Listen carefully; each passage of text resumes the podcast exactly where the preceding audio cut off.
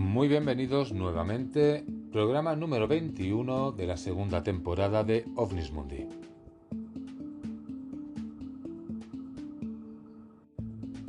A veces hay historias que superan la ciencia ficción. Ni siquiera una novela de las que más creáis que puede ser extraña, pues resulta que la realidad puede llegar a superar esto. ¿De qué estamos hablando? Estamos hablando del caso Roswell. Ciencia ficción o realidad. Ahí está la cuestión. Eh, si vamos mirando todo lo que ha ido surgiendo desde el año 1947 hasta día de hoy, todo va cambiando poco a poco. Resulta que hay informes de todo tipo hasta llegar hasta nuestros días. Bien, pues ya explicado todo esto, no vamos a perder mucho más tiempo y comenzamos programa.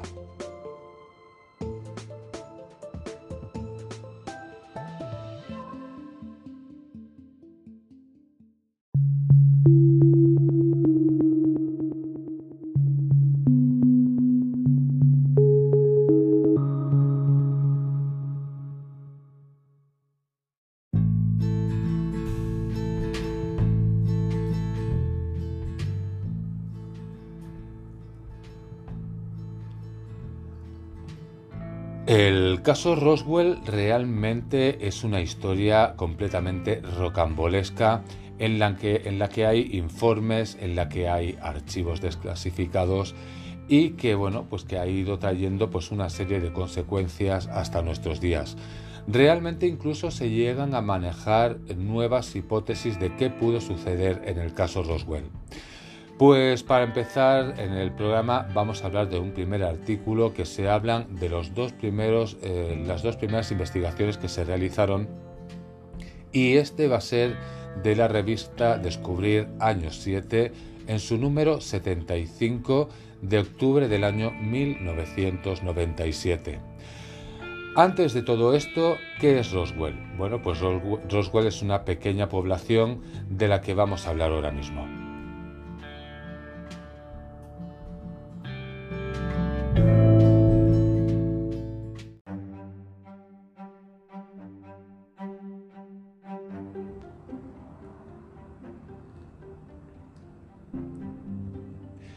¿Quién no habrá escuchado hablar de Roswell? Bien, pues la ciudad es conocida en todo el mundo por el supuesto choque de una nave extraterrestre en el año 1947. En realidad, el incidente tuvo lugar mucho más cerca del pueblo de Corona que no de Roswell. Lo que pasa que en este sentido las unidades del ejército enviadas a investigar eran de la base aérea de Roswell.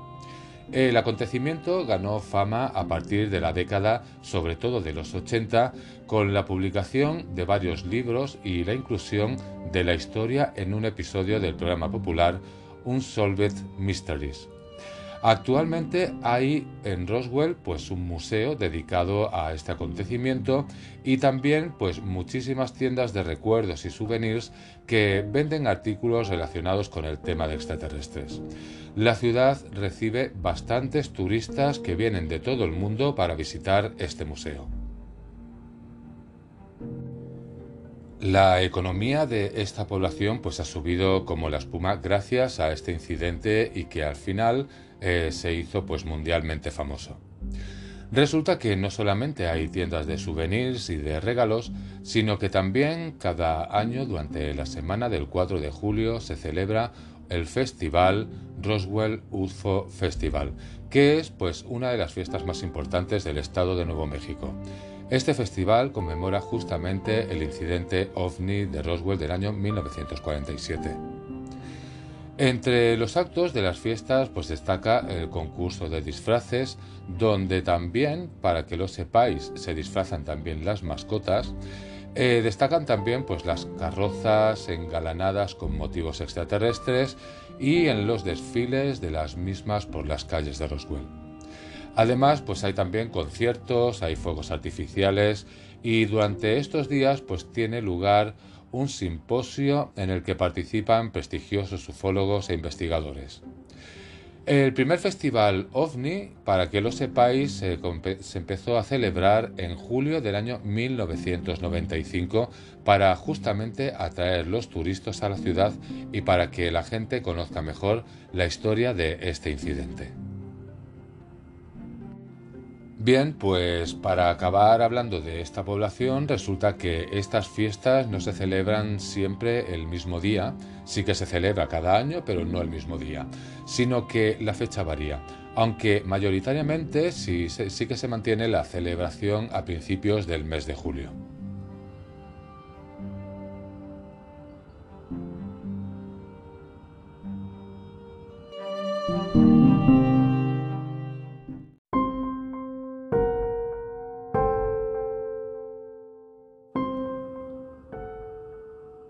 Después de hablaros de todo esto, pues ahora sí que vamos a entrar directamente a lo que es el informe Roswell que se desclasificó. El documento es el resultado de una revisión histórica exhaustiva que demuestra que el ranchero no se había topado con ningún artefacto de otro mundo, sino con un tren de globos que fue del vuelo número 4 del proyecto Mogul un programa militar secreto diseñado para detectar posibles detonaciones nucleares soviéticas mediante micrófonos acústicos colocados a elevadas altitudes. Resulta que, a modo de homenaje del 50 aniversario de la creación de United States Air Force USAF, un puñado de oficiales continuó la investigación iniciada en el año 1994, que se acaba de publicar bajo el título El Informe Roswell, caso cerrado, Bien, pues este caso cerrado, como dicen ellos, es de junio del año 1997.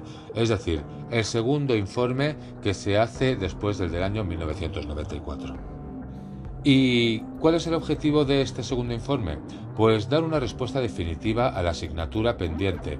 Esto es el origen del rumor de cadáveres alienígenas asociados al caso. Un aspecto que no se había tratado en el primer informe porque en 1947 no hubo testimonios de cuerpos relacionados con la recuperación del globo Mogul algo que se comprueba en los periódicos de las declaraciones de la época, que solo citaban materiales típicos de un globo entre los restos dispersos del campo del granjero de, William McBrazel. Pues a 20 años de la aparición de los testigos de alienígenas y a 50 de la caída del platillo, el gobierno norteamericano presentaba un documento, estudio, donde los orígenes del mito fundador de la ovnilogía quedarían definitivamente al descubierto de Roswell Report Cash Closet, que consta de 231 apretadas páginas, pretenden haber sepultado miles de páginas de libros, revistas y horas de especiales de televisión donde sus autores arriesgaron su reputación en defensa de la hipótesis extraterrestre.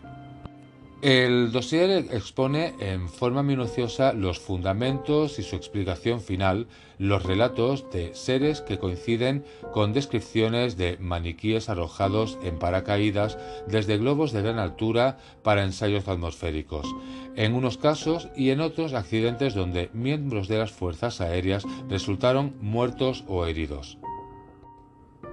Si nos centramos un poquito más en la historia, resulta que el 14 de junio de 1947, que ya lo hemos hablado antes, el granjero William McBaisel descubre dentro de su campo en el condado de Lincoln, a 75 millas al noreste de Roswell, restos de un misterioso aparato.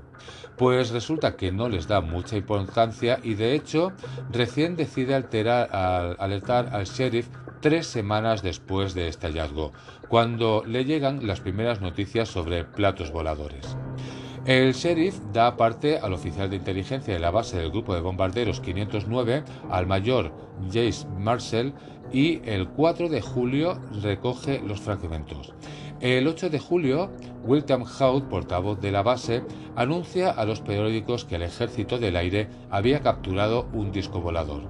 Bueno, pues tres horas más tarde, el general Roger Raney aclara que el material pertenecía a un globo meteorológico.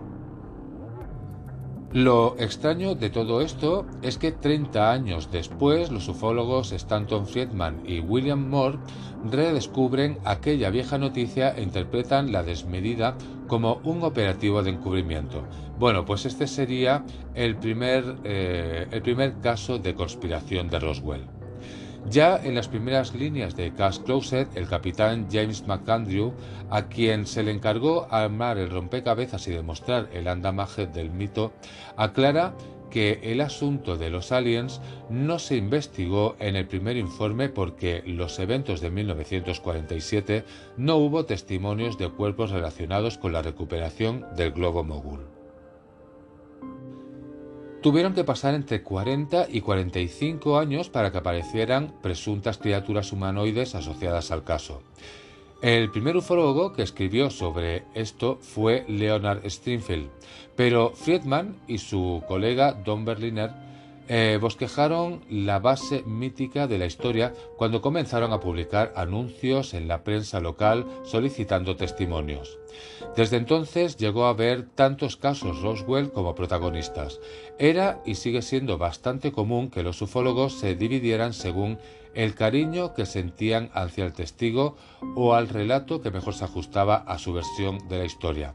Friedman, por ejemplo, propuso que en julio de 1947 se dio la asombrosa coincidencia del hallazgo de dos restos, que fue uno de un globo y el otro de una caída de una nave ET en las fechas sucesivas.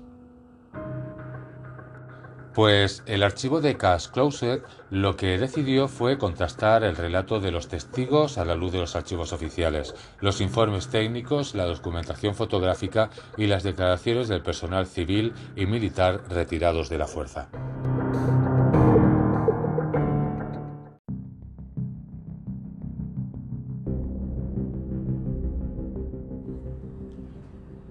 Para descubrir las primeras claves de la trama no hizo falta investigar mucho. Resulta que buena parte del material consultado, el mismo que ilustra esta nota, era poco conocido pero de acceso público y ampliamente difundido por la USAF. Algunos escépticos, como Philip Glass, no vieron venir la clave por exceso de celo.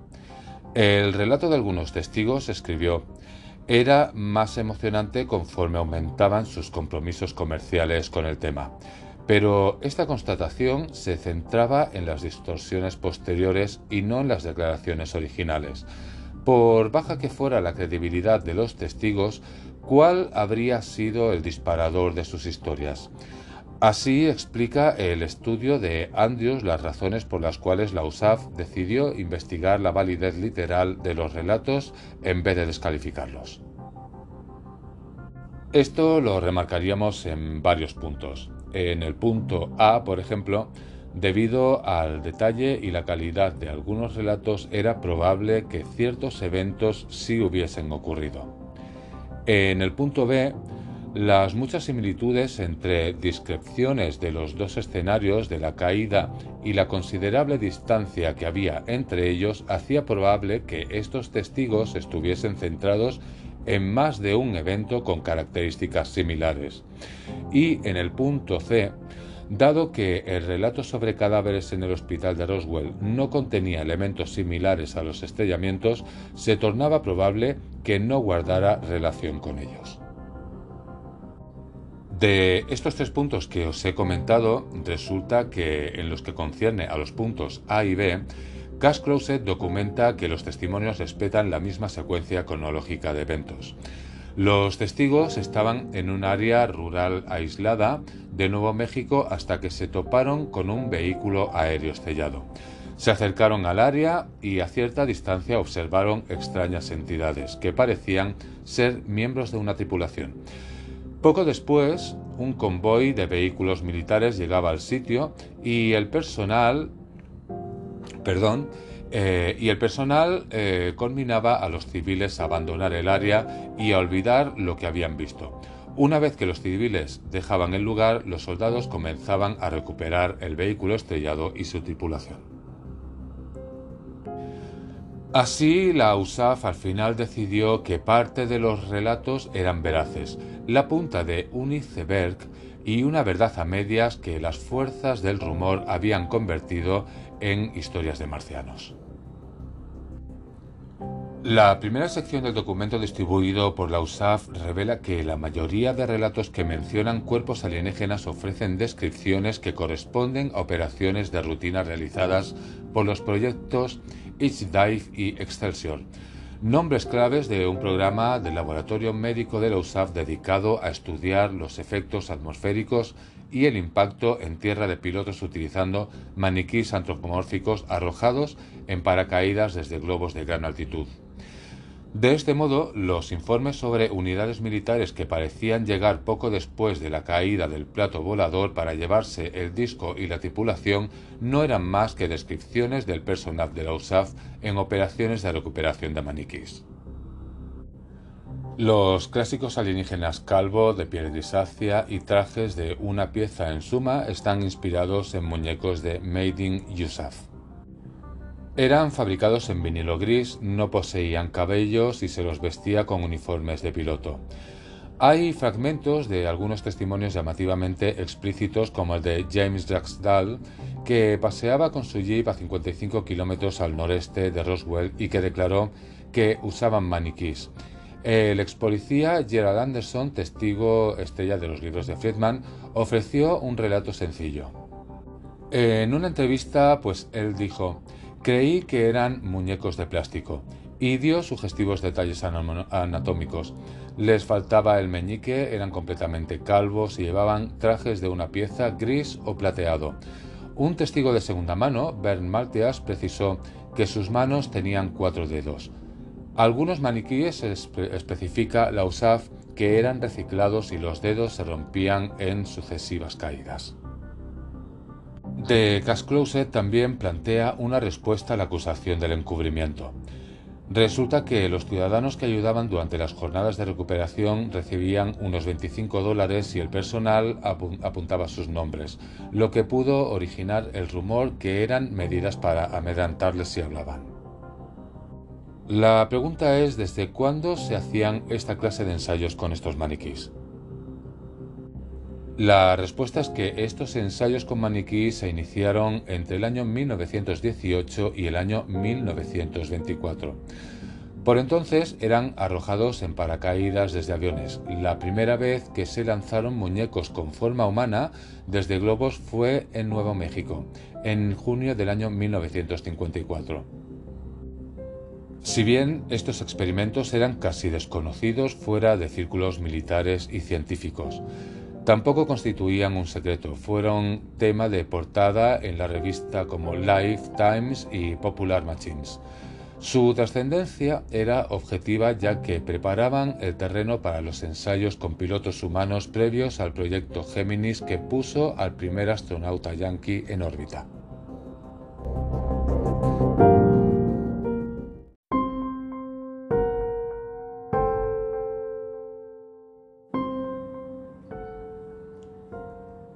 Estas pruebas se realizaron en Roswell entre 7 y 12 años después de julio del año 1947. Los testigos tardíos pudieron precisar las fechas de las observaciones de extraterrestres, pero a veces fallaron en más de una década. Por esta razón, justamente, ellos y los ufólogos las, las asociaron erróneamente con la recuperación de los restos del proyecto Mogul. ¿Pudieron tener los testigos tan mala memoria? Pues en su evaluación la USAF descubrió que las distorsiones narrativas que alejaron las descripciones de los testigos de las actividades militares fueron producto de las mismas influencias que alteraron el registro histórico de los sucesos. Los testigos confundieron las fechas o admitieron que sus recuerdos no eran precisos, o los datos fueron fraguados por pro-ovnis, quienes, de paso, casi nunca hicieron un esfuerzo serio por verificar sus historias. Bien, resulta que si el primer informe de la USAF consiguió explicar el caso desde sus cimientos, de Cash da una respuesta definitiva al origen del rumor de humanoides asociados a Affair. ¿Y si nunca cayó un ovni ni hubo un ET en Roswell? ¿A quién le hicieron la autopsia? Esta es la pregunta que contesta la segunda sección de este informe. No fue hasta el año 1989 cuando otro testigo, que fue el funegrero Glyn Dennis, eh, resulta que reveló a un ufólogo una historia que se hizo conocida como el caso de la enfermera desaparecida. En esa charla está el germen de la leyenda según el cual en el hospital del campo aéreo del ejército de Roswell se practicaron las autopsias de tres alienígenas, es decir, la base del relato en que se inspiró Ray Santini para fraguar el famoso vídeo. La historia relatada el 8 de julio del año 1947 cuenta Denise que llevó un herido al hospital.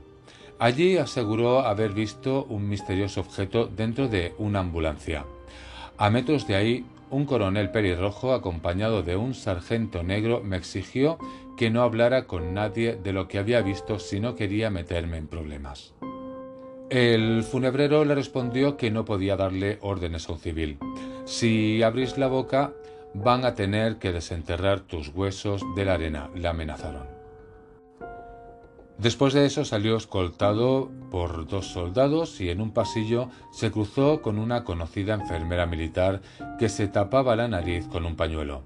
Ella le dijo, esto es algo horrible, y se marchó. Al día siguiente, tras jurar un pacto de silencio, la enfermera le confió que dos médicos habían practicado la autopsia a tres cuerpos pequeños, negros y muy mutilados. No volvió a tener noticias de ella hasta que en cierto día le escribió desde Londres. Le respondió, pero la carta regresó con el sello fallecida. Fue a preguntar por ella a otra enfermera y ésta le respondió que su compañera había fallecido en un accidente aéreo, aunque me dio la impresión de que me quiso sacar de encima, según comentó él. Para finalizar con la investigación, la USAF determinó que la historia se basaba en el accidente de un bombardero KC-97 ocurrido el 26 de julio de 1956. Murieron 11 soldados y sus cuerpos habían quedado empequeñecidos y chamuscados. La autopsia solo se practicó a tres de los 11 cadáveres.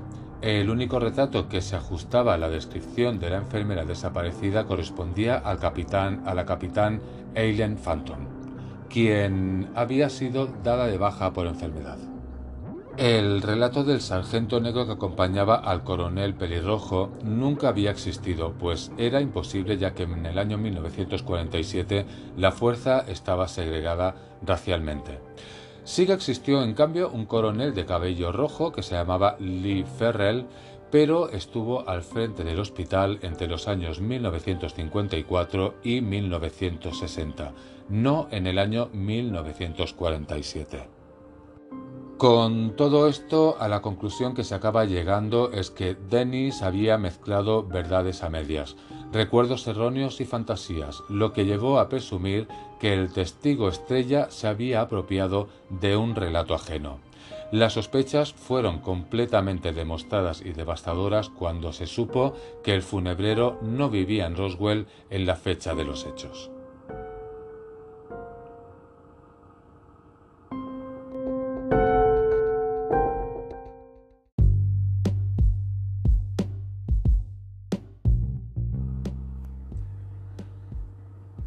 Bien, pues todo esto que os acabo de explicar es la, tanto la primera investigación como la segunda investigación que se realiza sobre el caso Roswell. Pero realmente, ¿qué sucede? Pues sucede que la última investigación se hace en el año 1997, pero ¿qué se ha descubierto hasta día de hoy? Pues resulta que este informe, poquito a poco, hay muchas cosas que sí coinciden, pero otras que han ido variando. Pues ahora en la segunda parte vamos a volver a hablar de este informe y todas las variaciones que han habido hasta este momento.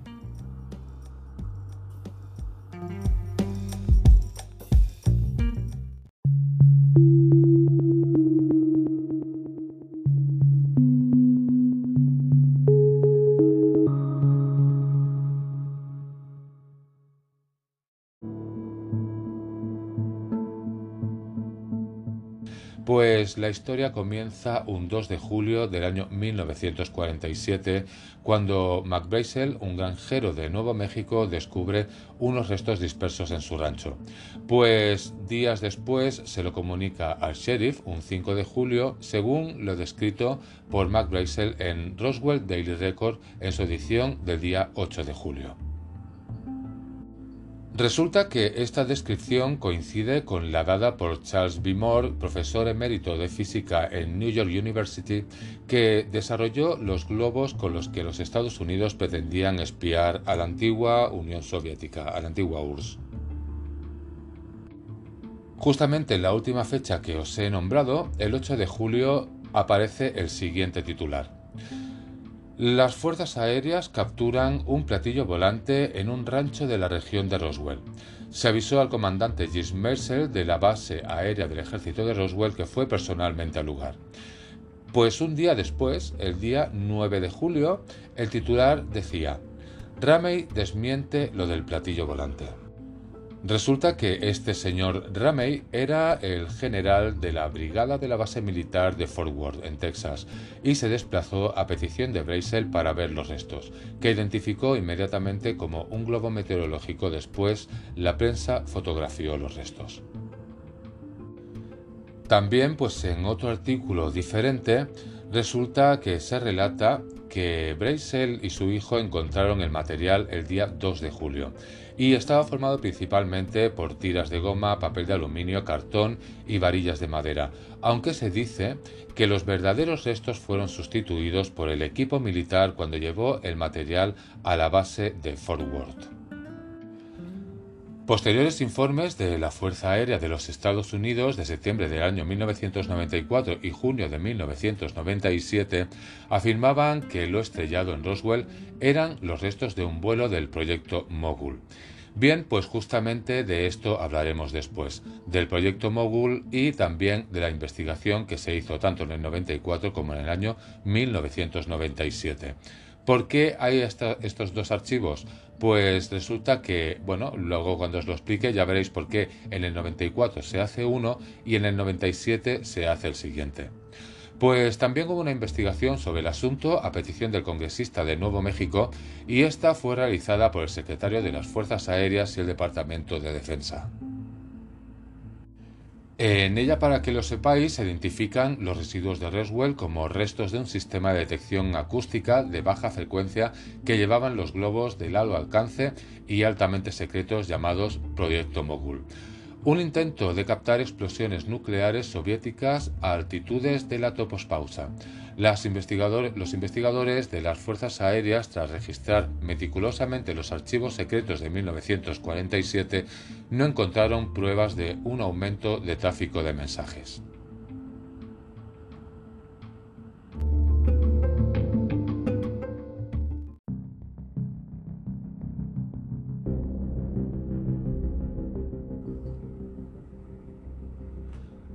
Al final, con toda esta historia, estaba servida la polémica. La polémica era que los partidarios de la hipótesis extraterrestre consideran el caso Roswell como uno de los acontecimientos ufológicos más importantes, ya que a partir de este suceso comenzó la historia de la ufología moderna. Los escépticos alegan que la hipótesis que afirma que en Roswell cayó una nave extraterrestre se apoya en pruebas insuficientes, poco fiables, otras supuestamente destruidas y que presenta demasiadas incoherencias. Sostienen asimismo que existen otras explicaciones a los sucesos de Roswell que resultan mucho más admisibles que la hipótesis de, de naves extraterrestres. Además, se debe tomar en consideración el lucro comercial a través de la venta de libros, entrevistas, etc., que obtienen varios de los principales involucrados que apoyan justamente la hipótesis extraterrestre.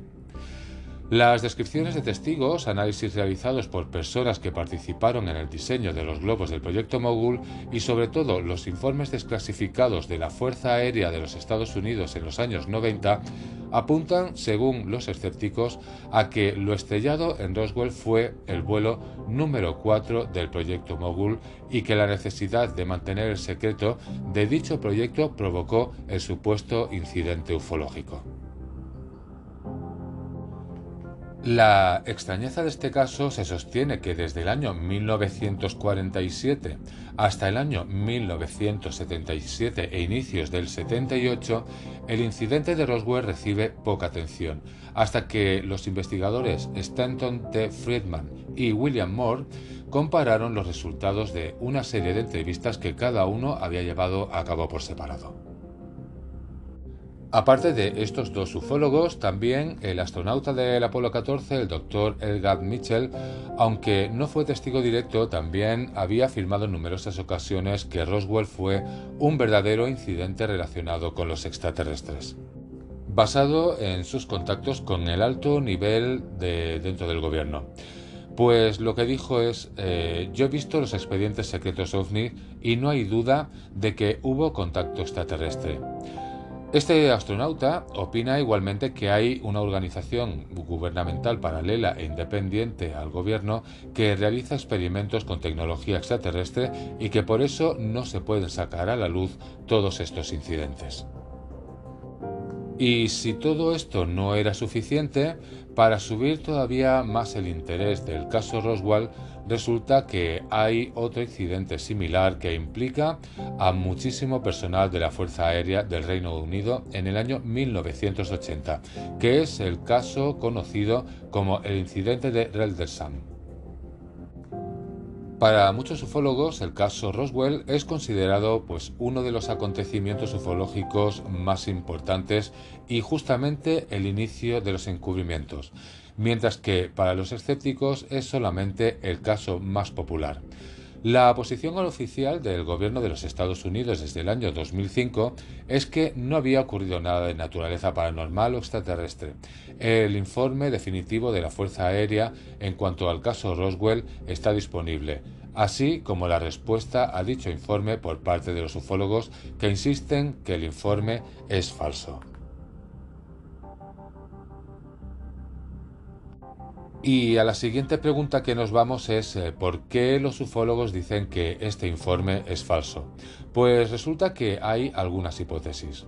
Algunos de los ufólogos han argumentado que una nave alienígena se estrelló cerca de Roswell y que recuperaron varios cadáveres de origen extraterrestre. Bueno, esto ya lo sabemos todos que los ufólogos opinaban justamente eso. Igualmente se ha postulado que si Roswell fuera de verdad un accidente extraterrestre, como muchos insisten, algunos especialistas ovnis argumentarían lo siguiente, y es que uno de los puntos sería que el gobierno de los Estados Unidos sabe que los extraterrestres han visitado nuestro planeta desde el año 1947 como mínimo, pero que todavía no lo admiten. E incluso hay algunos grupos que postulan que habría una conspiración del ocultamiento extraterrestre. Otro de los puntos que sostienen es que el gobierno estadounidense está actualmente en posesión de tecnología alienígena. En definitiva, pues por esos motivos el gobierno tenía que guardar el secreto inicialmente y que serían evidentes, lo que pasa que no querrían decirlo. Los altos funcionarios del gobierno probablemente temerían una situación de pánico general al darse al conocer que, de la existencia de una posible amenaza extraterrestre, pues como ocurrió por ejemplo en el año 1938 con la emisión de radio La Guerra de los Mundos, que ya hablamos pues, en uno de, los programas anteriores.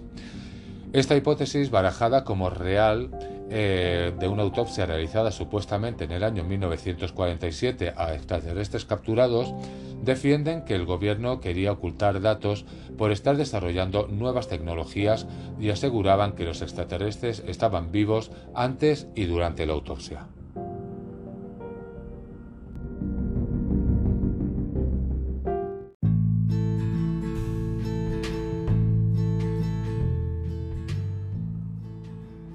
Si estas son las hipótesis que mantienen los ufólogos, después tenemos las hipótesis que mantienen los escépticos. Pues uno de los puntos es que el informe inicial del incidente fue en realidad un fraude creado por un oficial llamado Kenneth Arnold que sufrió un ataque de orgullo y que quiso crear a su manera una gran historia que explicaría el número creciente de avistamientos ovni. Si seguimos hablando de otros puntos, hay otro que dice que lo que se estrelló en el desierto era un globo con un sofisticado equipo, y este globo era un proyecto secreto, concretamente del proyecto que ya hemos hablado, del proyecto Mogul. Otra de las hipótesis que, por ejemplo, mantiene Carl Flock sería que varios años más tarde un avión de abastecimiento se estrelló cerca de Roswell y que los cuerpos de la, tripulación eh, fueron recuperados pues sugiere que este accidente se mezcló con las informaciones posteriores en la imaginación de algunos testigos, de modo que sirvió como base para las conspiraciones. Hablando de estos tres puntos que os he comentado, resulta que el segundo punto, el que habla del proyecto Mogul, es un proyecto que es alto secreto. Pues, ¿qué es este proyecto en cuestión? La mayoría eh, pues, eh, de los que rechazan cualquier explicación ufológica creen que la segunda teoría, según la cual los restos eran las de un globo de observación usado en el proyecto Mogul, era una iniciativa de alto secreto para examinar la, actividad nuclear de la Unión Soviética.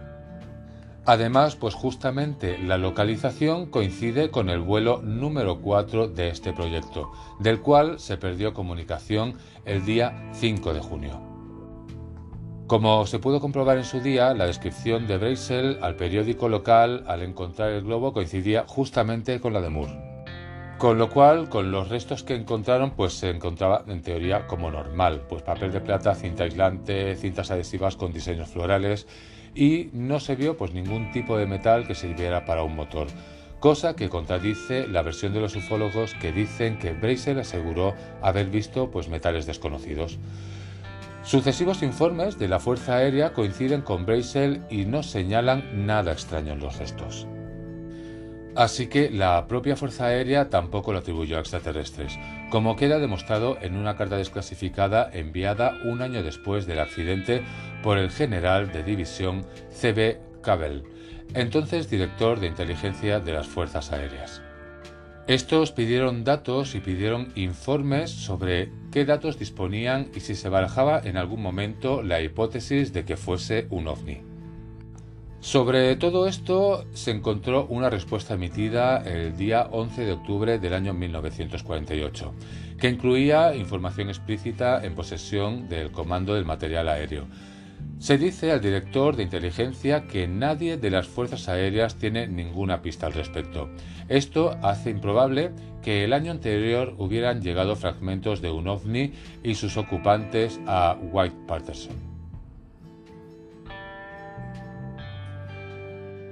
Al final, esta hipótesis es la más plausible, ya que, habiendo demostrado que no había cuerpos alienígenas y con recientes informes desclasificados que señalan al vuelo número 4 como causante del accidente, se contrasta que la idea de un accidente extraterrestre no podía haber sido de ninguna de las maneras. Si seguimos con el informe, resulta que Moore además analizó, a petición de un ufólogo, el clima del día del lanzamiento del vuelo número 4 y los sucesivos, calculando el lugar donde se estrellaron algunos. Calculó también el sentido en el cual deberían haberse esparcido los restos, pues el ángulo sureste-noroeste, cosa que coincide exactamente con lo dicho por el mayor Gilles Marcel. Asimismo, también se identificaron varios restos de lo encontrado como parte del equipamiento de los globos pertenecientes al proyecto Mogul. Hay otro dato bastante curioso. Resulta que es el que muchos ufólogos tergiversan de Breisel. En su descripción dijo ver cintas adhesivas con diseños florales, cosa que los ufólogos han interpretado como jeroglíficos. Pero la realidad es otra. Realmente eran motivos florales, ya que esas cintas adhesivas eran fabricadas por una empresa de juguetes de Nueva York para los globos del proyecto. En las comunicaciones de la Fuerza Aérea de aquel momento se dio como un simple globo meteorológico intentando ocultar pues, este proyecto. Como es normal, los globos del proyecto Mogul no eran del todo parecidos a los meteorológicos. Además, en el verano del año 1947 se utilizó una nueva variante de polietileno que, según las palabras de Moore, hubiera sido algo extraño incluso para un experto en globos meteorológicos.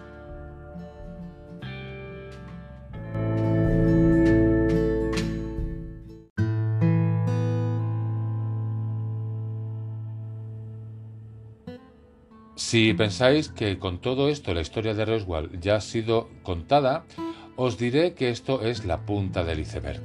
Bien, porque hay informes desclasificados posteriormente. Pese a que muchos ufólogos continúan afirmando eh, la hipótesis que conducen a que el incidente Roswell implicaba a seres de otro mundo, recientes investigaciones coinciden con una denuncia por parte de prisioneros de guerra japoneses, una historia bastante macabra que se ocultó por años sin que nadie sospechara.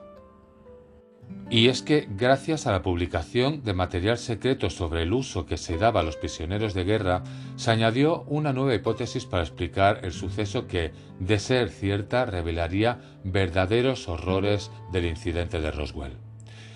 El gobierno de los Estados Unidos había hecho experimentos con globos meteorológicos como instrumento para infiltrar líneas enemigas e intentar la posibilidad de arrojar bombas atómicas desde la estratosfera, que es el proyecto Mogul. Estos experimentos se llevaron a cabo durante el fin de la Segunda Guerra Mundial y se utilizaban prisioneros de guerra para dichos experimentos. Según estos archivos desclasificados, en el caso de los globos meteorológicos de este proyecto, se trataba de prisioneros de guerra a los japoneses, pues estos eran seleccionados, los más pequeños, para que pudieran entrar en la canasta especialmente diseñada para este propósito. Y el, incidente de Roswell no sería el único proyecto, pero fue el único que alcanzó repercusión pública debido a la cantidad de testigos civiles y la pretendida autopsia de un tripulante que quedó desvirtuada por la confesión de los autores de ese fraude científico.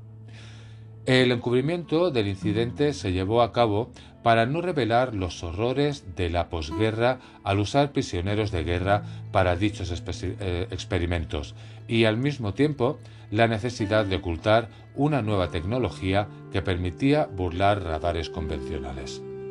Y esto no sería lo único. Hay otra hipótesis con común denominador de esa época y es el estudio para introducir elementos químicos en países enemigos mediante globos aerostáticos.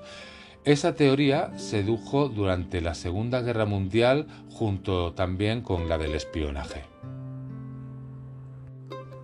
Pero aparte de todo esto hay más. Pues también hay especulaciones que afirman que el incidente de Roswell fue la consecuencia de un misil nuclear extraviado. En una versión de esta teoría, Marcel, un funcionario de la inteligencia, era responsable del comunicado de prensa inicial que hablaba de un platillo volador había realizado un aterrizaje forzoso. Algunos han propuesto que Marcel inventó la tapadera del accidente ovni antes de admitir que el ejército había perdido un arma nuclear. Sin embargo, los hechos no apoyan esta teoría. No hay ningún accidente nuclear conocido a partir de este periodo, a pesar de que unas cuantas docenas de este tipo de incidentes fueran desclasificadas. Tampoco tiene ningún sentido que los militares fuesen completamente inconscientes de perder un arma, nuclear hasta que un granjero les avisara. Por otra parte, en aquel entonces Estados Unidos aún no tenía armas nucleares en su arsenal. Debido a ello, muchos escépticos igualmente descartan esta teoría. Sobre esto que os he contado, ¿resulta que todos los escépticos se quedaron convencidos? Pues no. Resulta que igualmente existen escépticos que han indicado que aunque no presentan una validez real las supuestas pruebas directas sobre un ovni, sin embargo tampoco se presentarían muy sólidas las pruebas sobre el proyecto Mogul y su relación con el incidente Roswell. Debido a ello, pues algunos han indicado que igualmente se puede hipotetizar un posible ocultamiento real de una posible diferente actividad o proyecto aún desconocido, pero que no tendría relación probada con estos extraterrestres.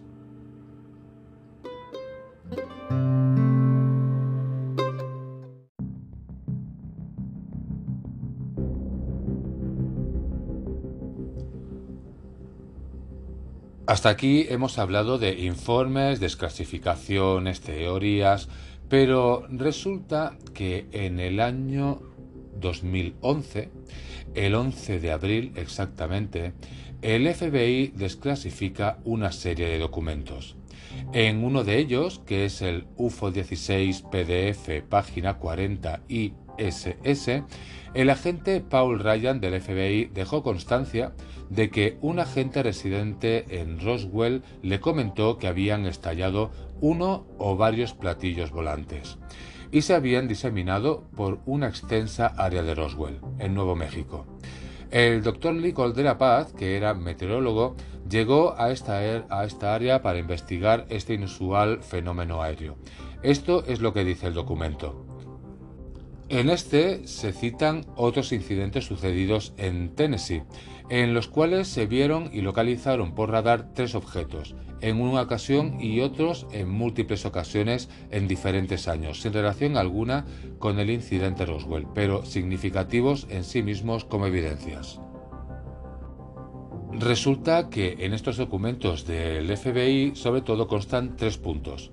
Uno, el de junio del año 1947, en el que Mr. Presley fotografió un objeto volador sobre el Wack en la calle del fondo de la foto que fue identificada como la avenida Illinois de Oak Ridge en Tennessee. Otro de los puntos es del 20 de junio del año 1949 a las 7 de la tarde, en el que Mr. y Mrs. Anderson y John White vieron tres objetos sobre White Drive en Tennessee, similares al sujeto. Y el tercer y último punto es en el que Francis J. Miller tiene contacto visual los días 1, 2, 3, 4, 5 y 6 de marzo del año 1950. Mr. Stuart Hatworth informa que una peculiar señal en sus pantallas de radar aproximadamente al mismo tiempo y similares al sujeto investigado en el documento J. Guy Part 02 es la información de la primera teoría del supuesto globo sonda hexagonal. Sin embargo, este documento, Hotel, dice, un investigador de las fuerzas aéreas constatan que tres así llamados platillos voladores han sido recuperados en Nuevo México. Se les describe como circulares con una, parte, con una parte saliente en el centro de aproximadamente 50 pies de diámetro. Cada uno de estos estaba ocupado por tres cuerpos de forma humana, pero de solamente tres pies de estatura, vestidos con unas telas metálicas de muy fina textura. Cada cuerpo estaba sujeto de una manera similar a los sistemas de eyección usados por voladores rápidos y pilotos. Según otro informador del cual no se da nombre, los, platillos se encontraron en Nuevo México debido al hecho de que el gobierno posee un poderoso radar en el área y se cree que eso identificó e interfirió con los controles de los platillos. No se ha intentado una nueva, una nueva evaluación concerniente a este hecho. Del 28 de marzo del año 1950.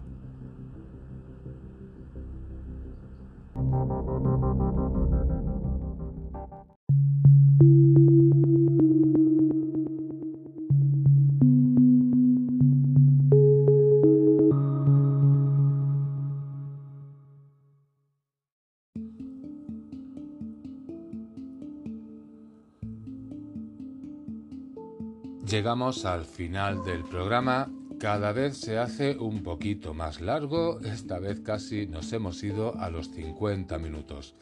Bien, pues como habéis podido ver, hemos hecho un repaso de todo lo que ha ido sucediendo desde el 47 hasta ahora, todos los informes, todos los estudios, todo lo que se ha encontrado, lo que se ha desmentido y lo que todavía no se ha podido saber. Y hasta aquí, pues ya no queda mucho más que decir.